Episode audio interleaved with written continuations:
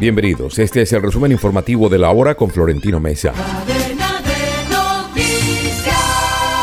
El proyecto de reforma de la salud del gobierno, cuyo contenido se conoció luego de varias semanas de controversias, consta de 152 artículos y tiene como principal objetivo llevar la atención sanitaria a todos los rincones del país, fortalecer la atención primaria y la prevención de enfermedades.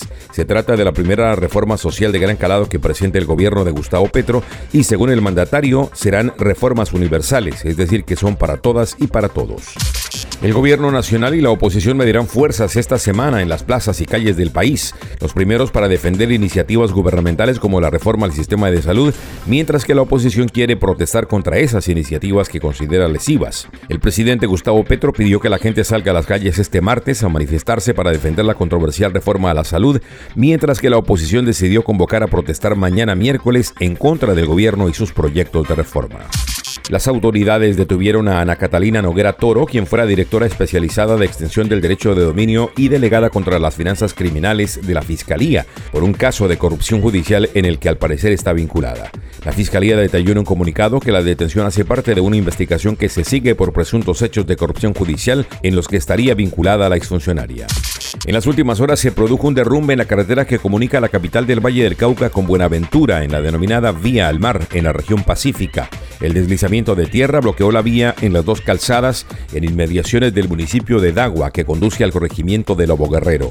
Las autoridades recomiendan usar vías alternas mientras se abre paso en este tramo vial. La Sala de Instrucción de la Corte Suprema de Justicia negó un recurso judicial y determinó que seguirá investigando a la senadora Piedad Córdoba por la denominada FARC política. Dicha célula judicial negó la nulidad de la investigación que pretende determinar los nexos que la senadora habría tenido con el empresario Alex Saab y la extinta guerrilla de las FARC. Este expediente se encuentra actualmente en el despacho de la magistrada Cristina Lombana. La tienda express. Llegó la tienda express. El más espectacular programa de fidelidad para tenderos y consumidor final.